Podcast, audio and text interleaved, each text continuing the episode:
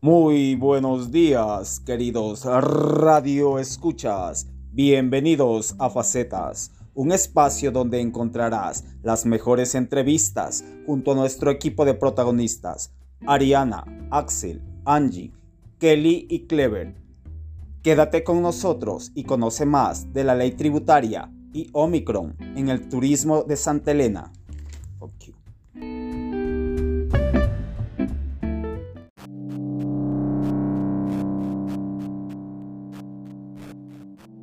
Saludos cordiales, amados Radio Escuchas.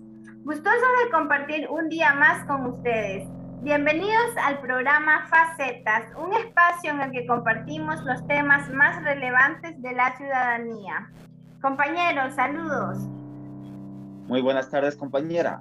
Así es, estamos gustosos de compartir un día más con nuestro tema para deleitar a nuestros queridos radioescuchas. El día de hoy contamos con la presencia de un invitado muy especial, quien trabaja como guardia y guía en el Museo Amantes de Zumpa, el señor Edison Javier Rodríguez Bernabé, quien trabaja en esta institución, en la cual labora ya 10 años.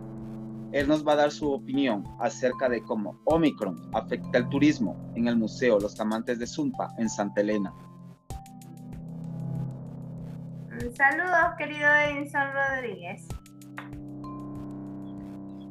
Muy buenas tardes, saludos con todos. Es un gusto formar parte de, de esta entrevista. Atentos, querida audiencia. Que comenzamos con las respectivas preguntas para que ustedes puedan enterarse de lo que está generando la nueva variante para este distinguido sitio turístico. Eh, voy a realizar unas preguntas, eh, mi estimado Edison, eh, en las cuales pueda usted ayudarme.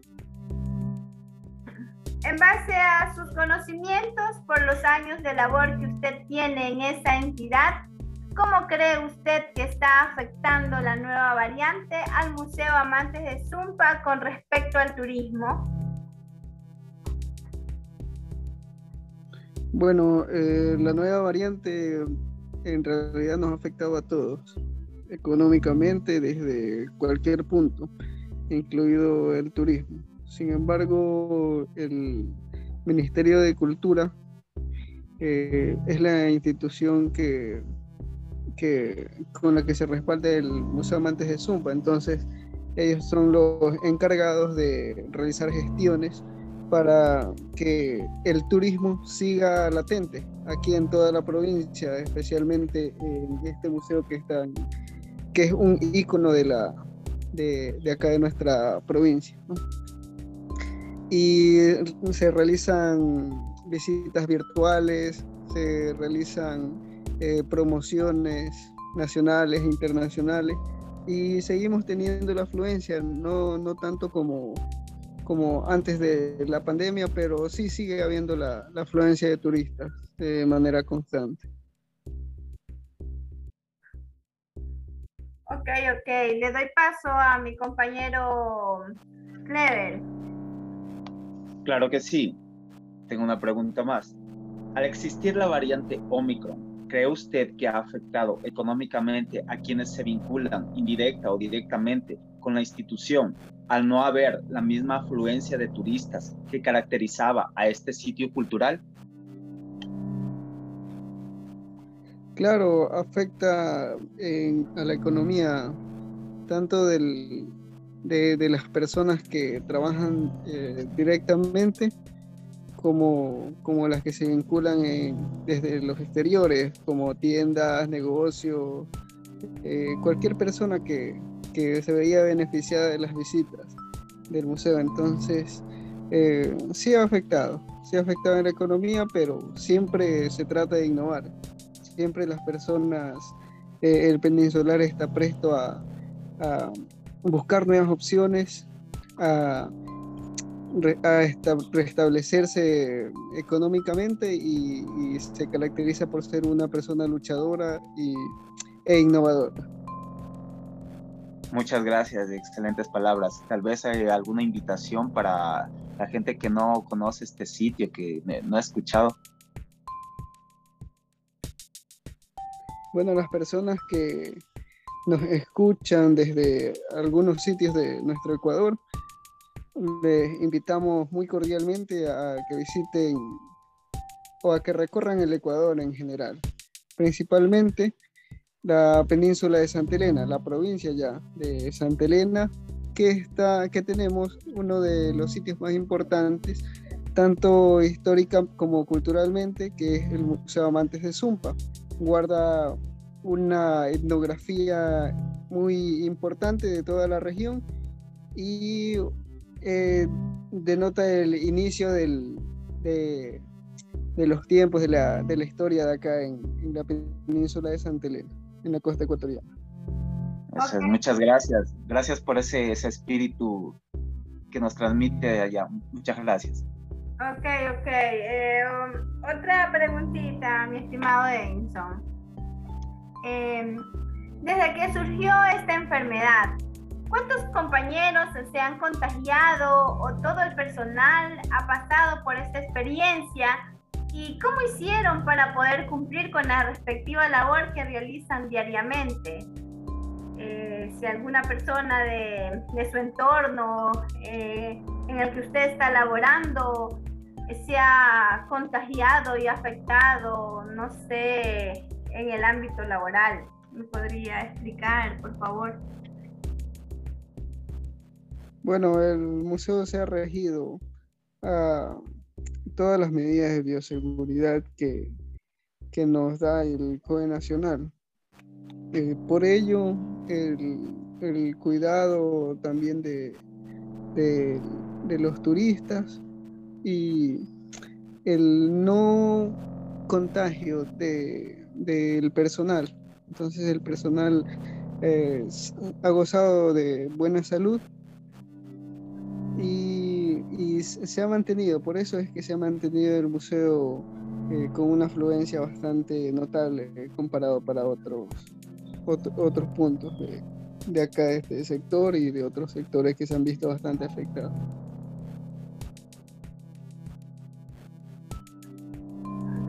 compañero, gracias. Eh, le doy paso a mi compañero Heber.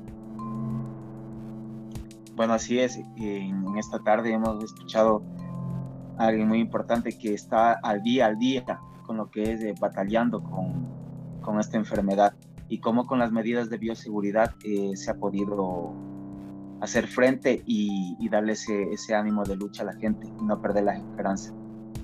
Eh, agradecemos mucho la participación y es así como en esta tarde cerramos nuestro espacio y mañana les esperamos con, con nuevas entrevistas y nuevas noticias.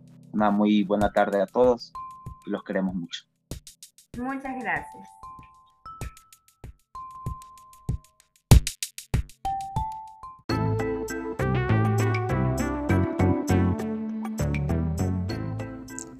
Ya es la una de la tarde y estás otra vez muerto de hambre Nada en la nevera, nada en los armarios, no te apetece cocinar. Lo único que quieres es saciar esa hambre voraz que no te deja pensar. Tranquilo, tenemos la solución. Entra en pedidosya.com y elige el menú del día que más te apetezca. Comida rápida, pero comida casera.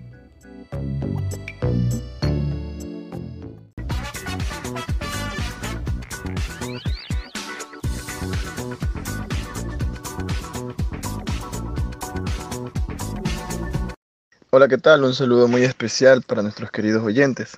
Les saluda Axel Parrales y bienvenidos a una sintonía más de nuestra programación Facetas. El día de hoy en nuestro segmento tendremos una entrevista en donde nos acompañará la politóloga Ariana Tanca, con quien abordaremos el tema sobre la ley tributaria que entró en vigencia en nuestro país desde 2021 y en donde el gobierno buscará aliviar el impacto tributario de algunas medidas, como explicó el subsecretario general de Gabinete de la Presidencia, Francisco Briones. Bienvenida, mi estimada Ariana. Un gusto tenerla como invitada. Espero nos pueda aclarar algunas dudas que tenemos. De antemano, muchas gracias por su tiempo y por habernos permitido que se dé esta entrevista. Comencemos. Primera pregunta. ¿Qué repercusiones tendrá para el país esta ley que entró en vigencia a inicios de diciembre y que se aplicará en su totalidad a partir de 2022? Bueno, el objetivo principal de la ley es equilibrar las finanzas públicas, ya que hay un déficit fiscal que se arrastra desde hace muchísimo tiempo. El déficit fiscal significa que hay más gastos que los que ingresa el Estado. Entonces, por eso es una prioridad ordenar las finanzas públicas, porque si no se resuelve el problema estructural del déficit y el financiamiento del Estado, va a llegar un momento en que el Estado no va a poder cumplir con sus obligaciones ni internas, como los pagos de salarios, ni externas, como la prestación de servicios básicos. Listo. Eh, la segunda pregunta. Hace unos días el líder de la CONAI, Leonidas Lisa, afirmó que esta ley es lesiva para la economía del pueblo ecuatoriano. De acuerdo a su experiencia, ¿qué aspectos positivos y negativos tiene esta ley? La ley tributaria. Exacto. Eh, dentro de lo positivo definitivamente es ordenar las finanzas públicas, porque si eso no se hace, eh, no hay, el, el Estado no puede trabajar. Y si es algo que no se resuelve, es algo que se va a ir acumulando año tras año, años tras años. Y si no es este gobierno, le tocará eventualmente a otro gobierno hacer incluso una reforma tributaria mucho más severa. Y claramente, eh, la parte negativa es que está afectando a sectores que antes no tributaban. Eh, sin embargo, eh, esto se debe a que el crecimiento de la clase media en Ecuador es casi nulo. Entonces, eh, parece una exageración cuando se dice que en verdad las personas que van a pagar el impuesto a la renta o se verán afectadas, realmente es un sector muy pequeño de la población, dado a que los ingresos, eh, o sea, realmente si, la memoria no me falla, es apenas el 20% de la población que recibe más de entre mil y dos mil dólares mensuales. ¿no? La gran mayoría de la, de la población económicamente activa gana entre 400 que era el salario básico hasta antes de, de, la subida, hasta 600 dólares. Entonces, en ese sentido, sí va a haber una afectación a varias personas que antes no tributaban y eso pues siempre será algo eh, negativo, pero esto responde a esta medida técnica, dado que eh, lamentablemente, lamentablemente en Ecuador, alguien que gana entre mil y dos mil dólares es considerado clase entre media y alta. Las cosas no deberían hacer así, por supuesto, porque con mil o dos mil dólares es muy difícil mantener una familia, pero eh, esa es la realidad del país, esa es la realidad del poder adquisitivo del país. Eh, la tercera pregunta, ¿usted cree que la CONAI está tomando la mejor decisión al no permitir esa aprobación de esta ley? El problema es que la CONAIE no está proponiendo nada tampoco. La CONAIE simplemente salta a protestar ante cualquier medida que proponga el gobierno, pero no hace una propuesta ni hay un plan de su parte de una visión de país. ¿Qué es lo que espera la CONAIE el país? Creo que, y si la tienen, no ha sido tan vociferada como aquello lo que no quieren, ¿no? Entonces la CONAIE también tiene que entender que ellos no son la única fuerza política del país y ellos tienen que a su vez, así como le piden al gobierno ceder, y que ya ha cedido y otras fuerzas políticas también han cedido, ellos también tienen que ceder.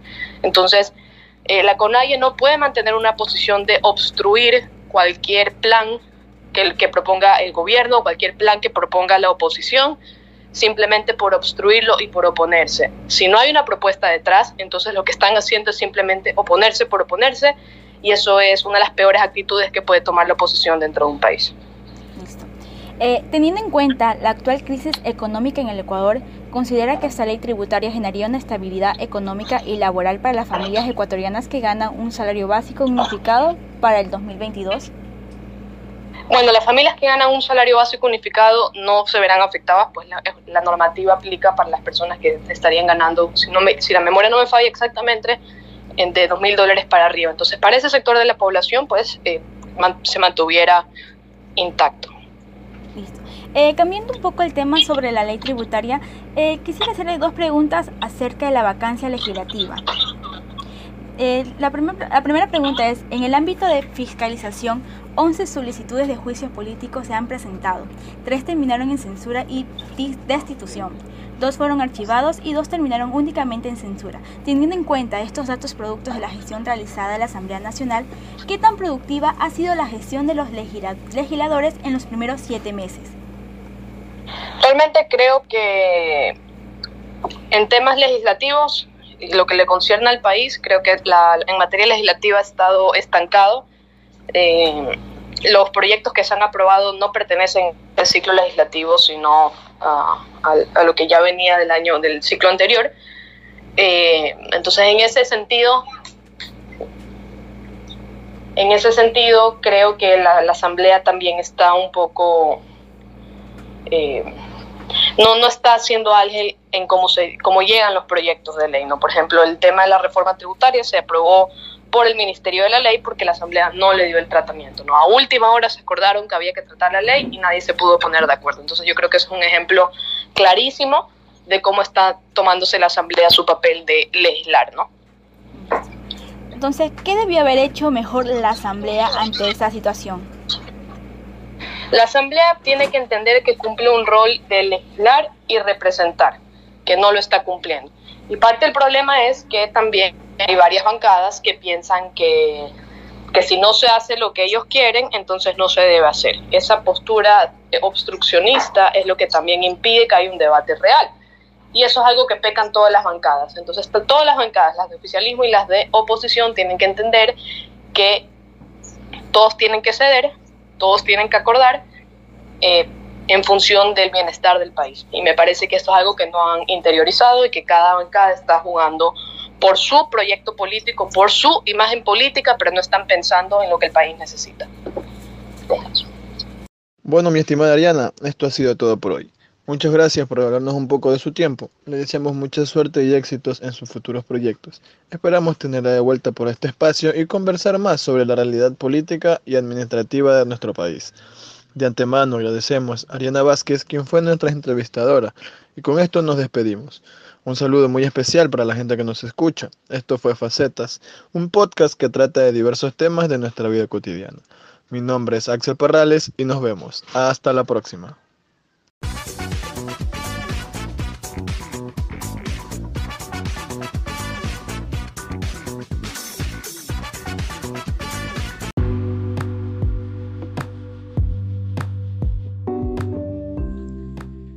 Muy contentos de haber podido compartir con ustedes. Este segmento lo conformamos Ariana Vázquez, Axel Parrales, Kelly Pavón, Angie Suárez y Clever Aguirre. Esperamos que haya sido de su agrado.